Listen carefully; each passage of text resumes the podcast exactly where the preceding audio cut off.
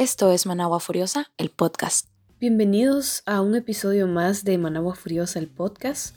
Primero que todo, muchas gracias por escucharnos.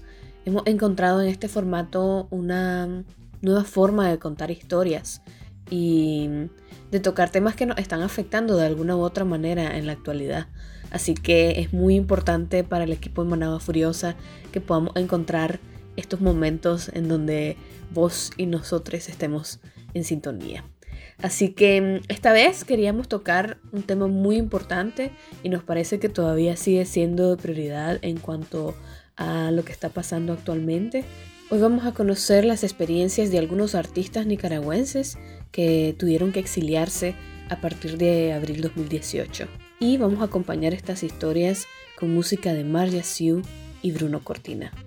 Así que mm, sigan escuchando y ya saben, compartan, comenten y sean parte de la furia.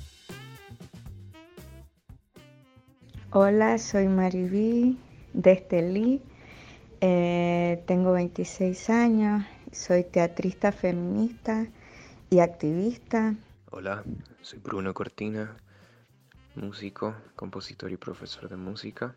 Mi nombre es Ella Uau, soy cantautora nicaragüense. Hola, soy Mafe Carrero y hago rap. Mi vida antes del 18 de abril era la de una estudiante universitaria de la carrera de psicología, con muchos planes dentro de su país y con muchos proyectos musicales y conciertos en plena gestación, exactamente en la semana del 20 de abril, y que de un día para otro se vio obligada a replantearse la vida realmente que no era una vida tranquila ni fácil, podemos decir. Me he dedicado a la música, trabajaba como músico, tocando en vivo, dando clases, trabajando en sonido y música para documentales y cine. Y realmente que siempre se sentía esa presión la cual se fue acumulando y acumulando hasta que explotó. De hecho, con el incendio de Indio Maíz todo se estuvo básicamente que alistando para explotar. Mi vida antes de abril, bueno, era una vida bastante normal.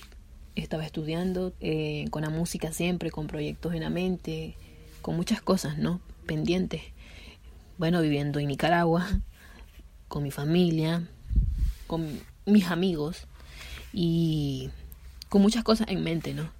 Pero ya antes de abril estaban pasando cosas en Nicaragua, que es por eso que en mi música y en mis letras está siempre no esto de la protesta social y tocar estos temas que son muy importantes, participando siempre en lo que más podía.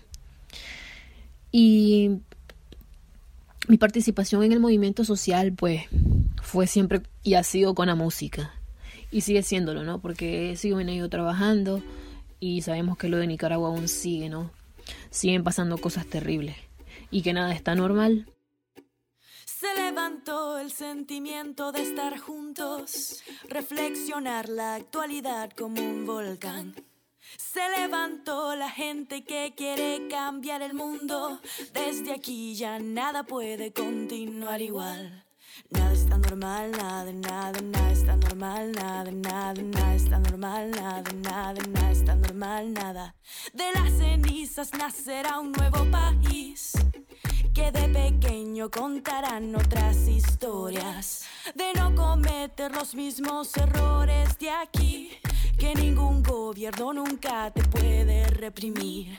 Las máscaras cayeron y dejaron vulnerable a un país con venas de lagos y volcanes. La gente ya no tiene miedo de alzar la voz porque la empatía se volvió un canto.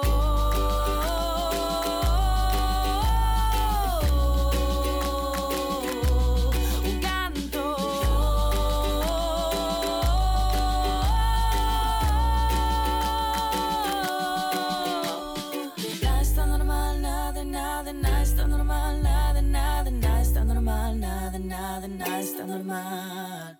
Nada está normal, nada, nada, nada está normal, nada, nada, nada está normal, nada está normal. El cuerpo siente lo que la madre tierra siente. La conexión explotó armonizando la voz. Y es que tenemos suficiente número de gente por la que nunca podemos estar callados.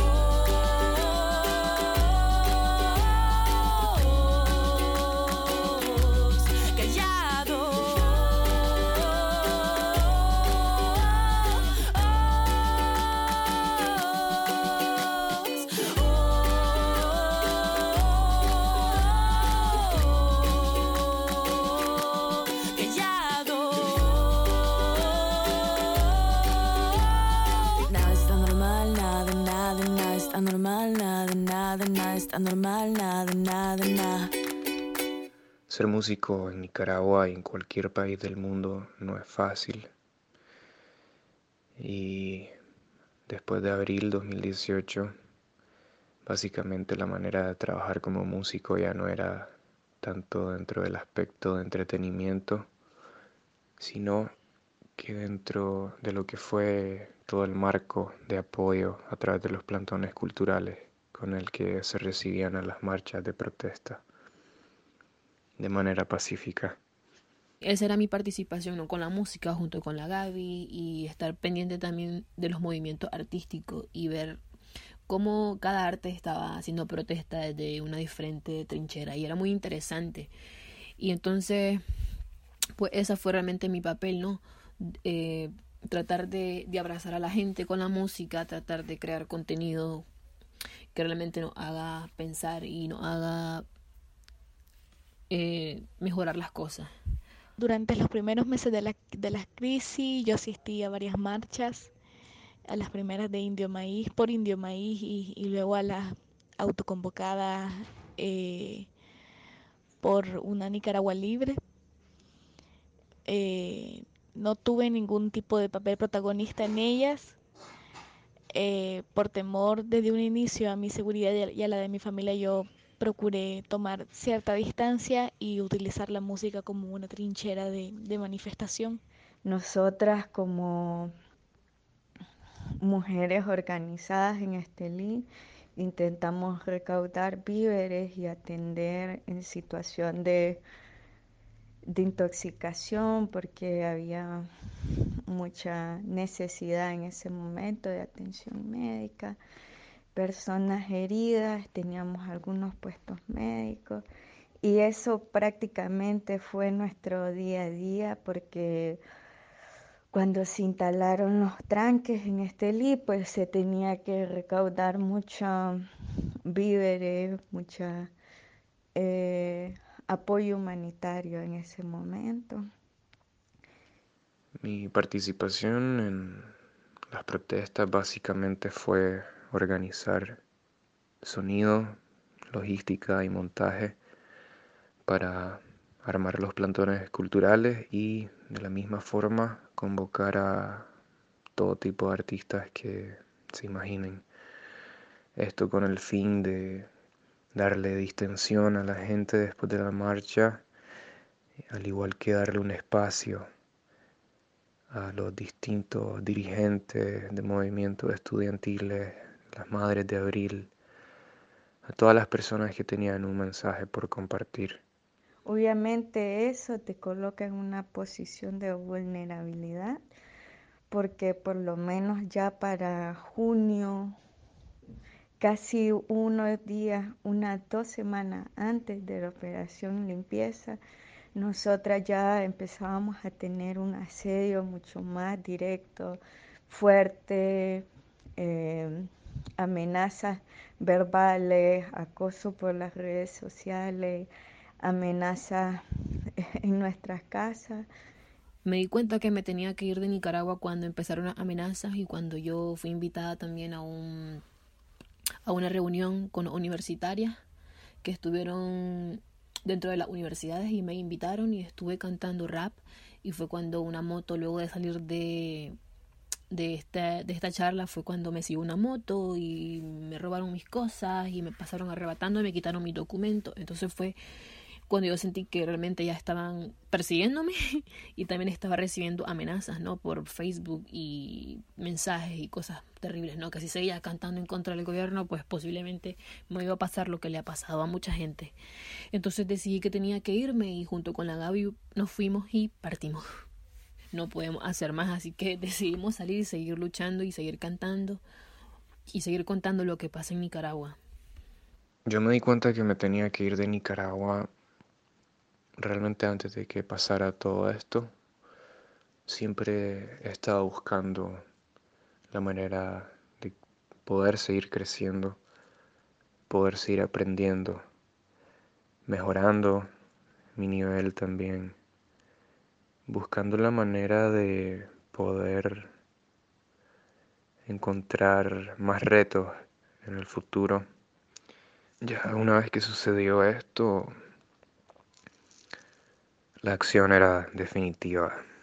Tenía que moverme, por más que resistí. Recuerdo que fuimos a poner algunas denuncias a los organismos de derechos humanos, pero es como en ese momento no se podía hacer nada porque ir a la policía era como eh, meterte en la boca del lobo.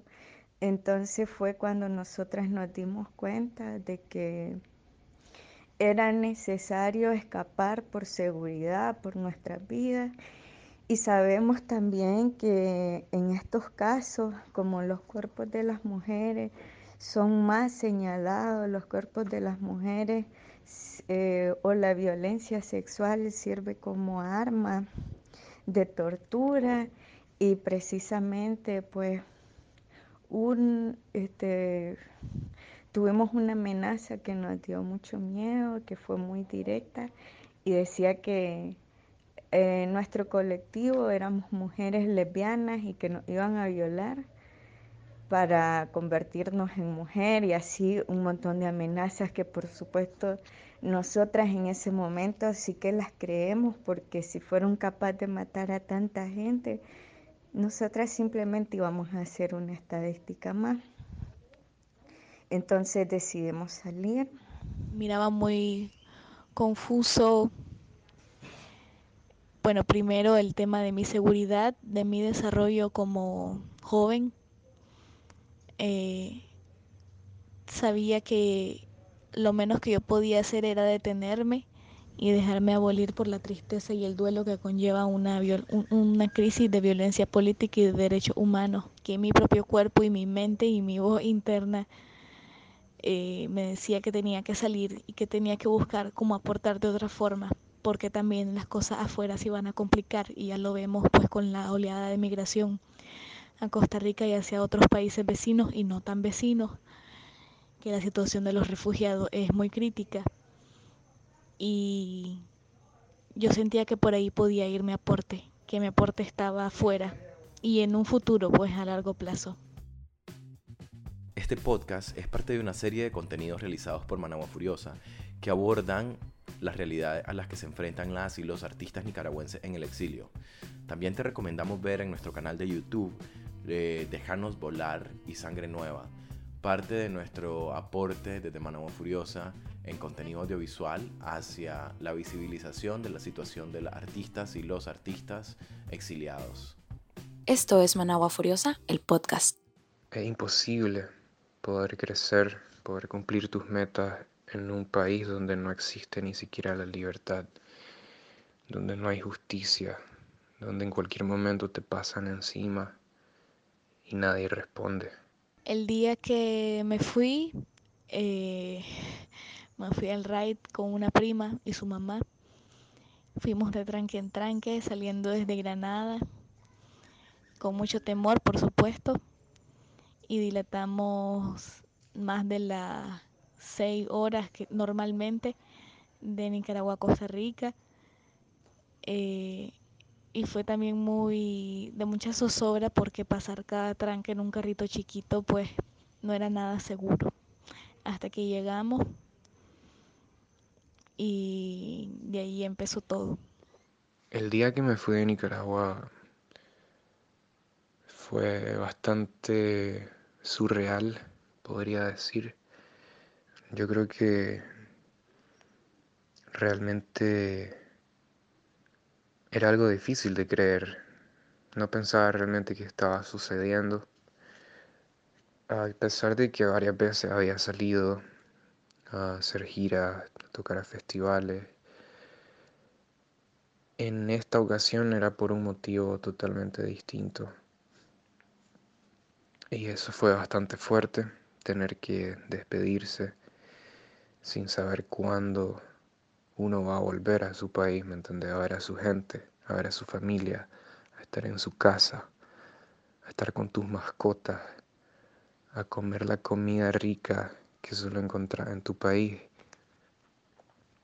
En fin, fue bastante duro y ya como les cuento, fue un momento yo creo que para todos bastante irreal hasta que sucedió.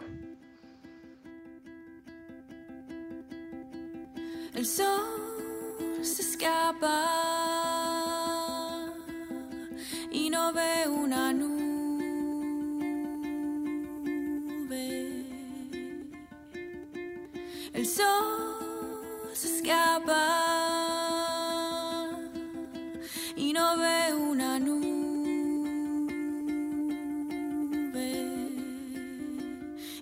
a brisar y de pronto hace frío y me siento tan yo que no encuentro sentido.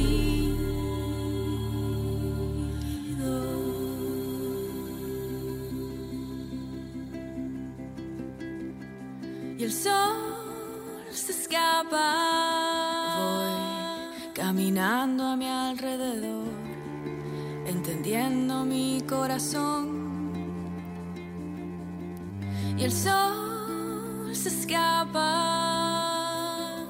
Soy refugio dentro de mi piel, la esperanza de crecer. Y comienza a brisar y de pronto da frío. Y me siento tan yo. Que ahora encuentro sentido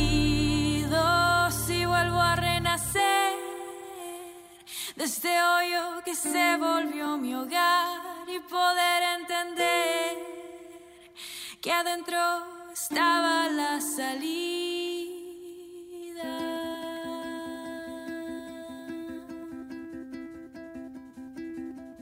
Y el sol se escapa y ya veo mi nido.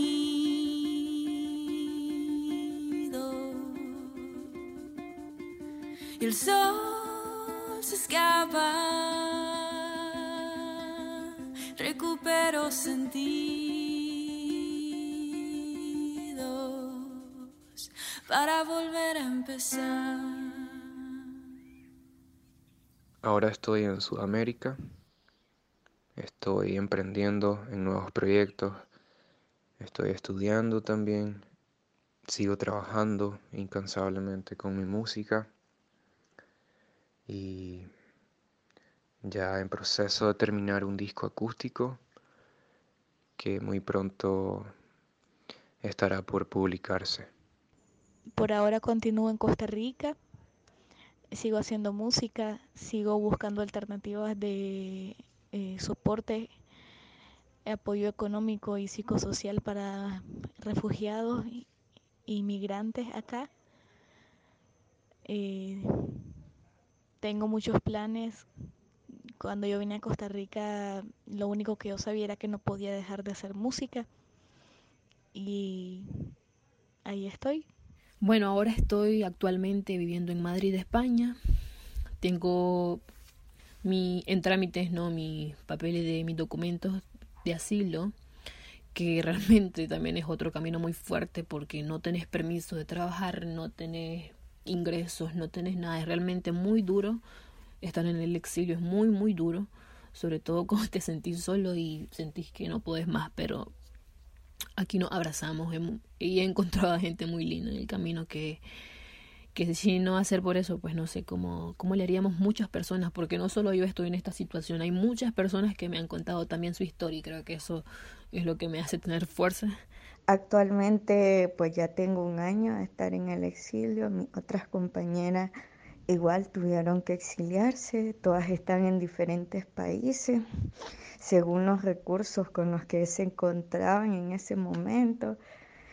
Yo tenía la posibilidad del apoyo de mi pareja, que en ese momento pues me ayudó a salir porque yo no tenía los recursos en ese momento económicos como para pagarme un avión, pero hoy estoy exiliada en Alemania.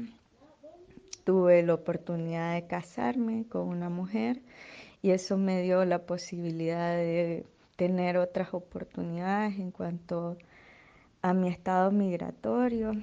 Eh, tengo mucho apoyo de mi pareja y gracias a eso y esos privilegios que tengo en relación a otra exiliada, pues he tenido la oportunidad de proyectarme como artista, seguir haciendo teatro Obviamente pienso volver a Nicaragua apenas pueda.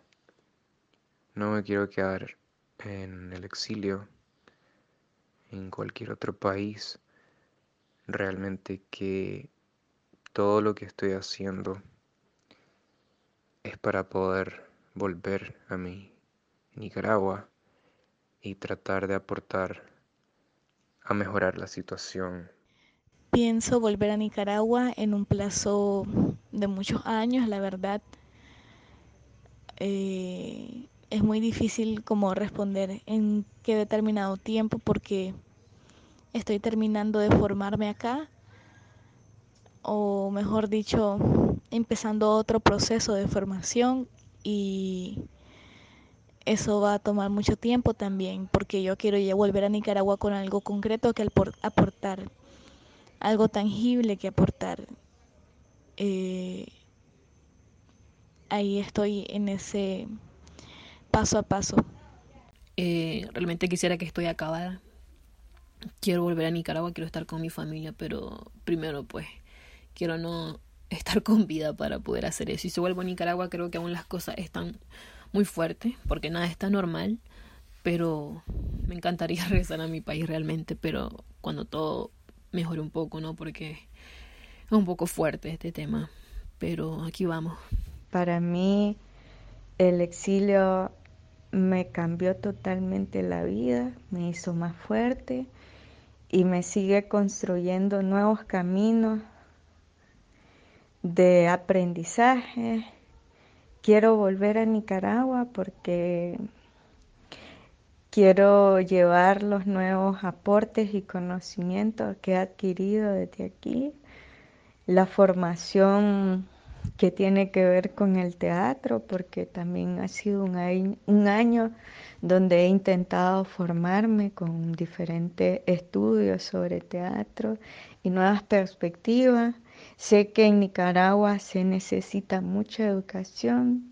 El arte dentro de la lucha en Nicaragua no es solo un instrumento de denuncia, sino también un instrumento de resiliencia que facilita vivenciar un proceso de duelo. Cuando nosotros logramos verbalizar, hablar, comunicar en voz alta y que esas palabras resuenan en nuestro cuerpo, aquello que nos tiene en duelo, aquellas muertes, aquellas pérdidas eh, los asesinados, la migración, que es un duelo también, el abandonar planes, proyectos, la incertidumbre, el, estar sobreviviendo día a día.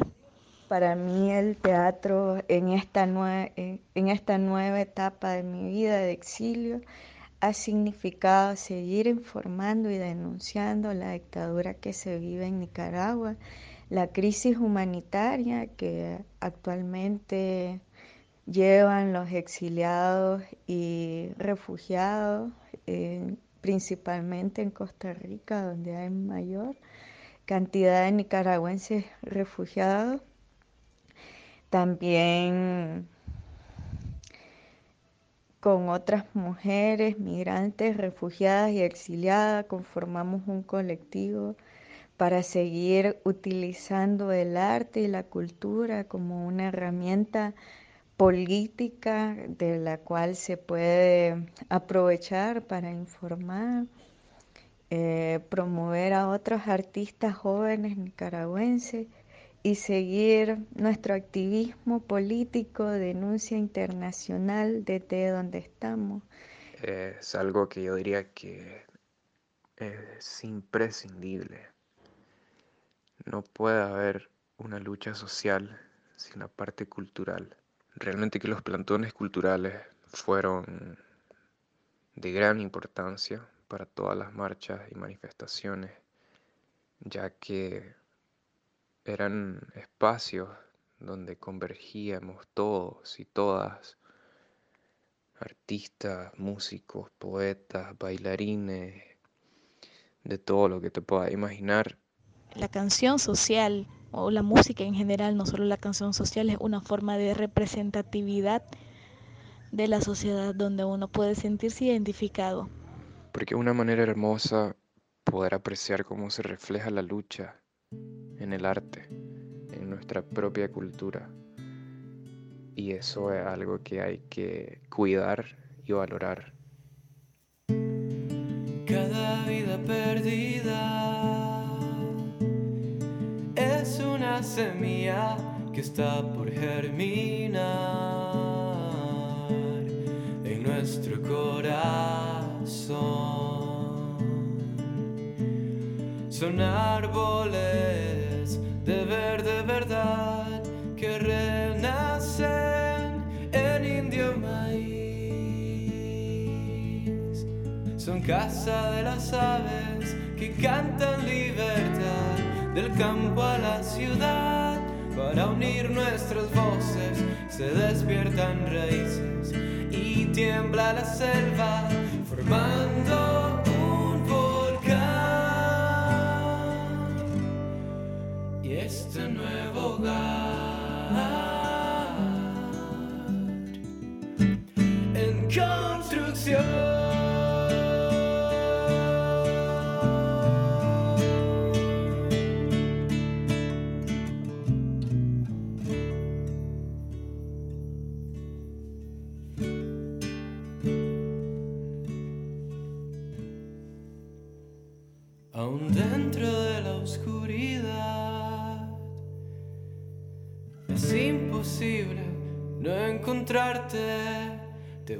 vamos a alcanzar. No vas a sufrir más.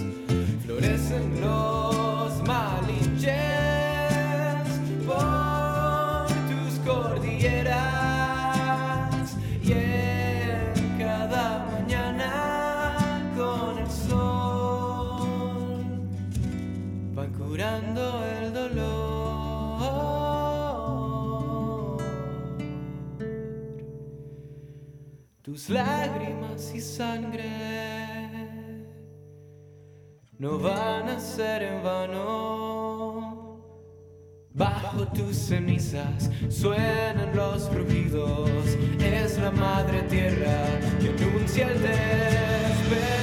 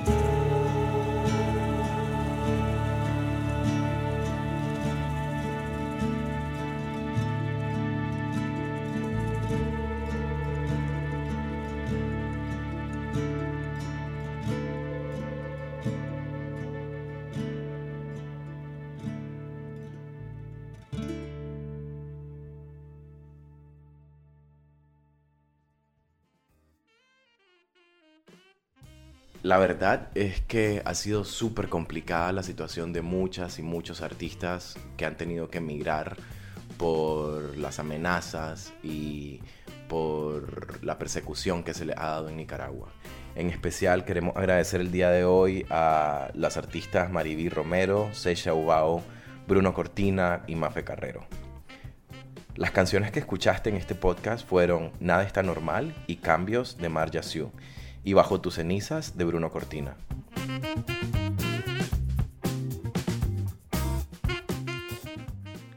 Ingresa a managuafuriosa.com y hagamos cultura.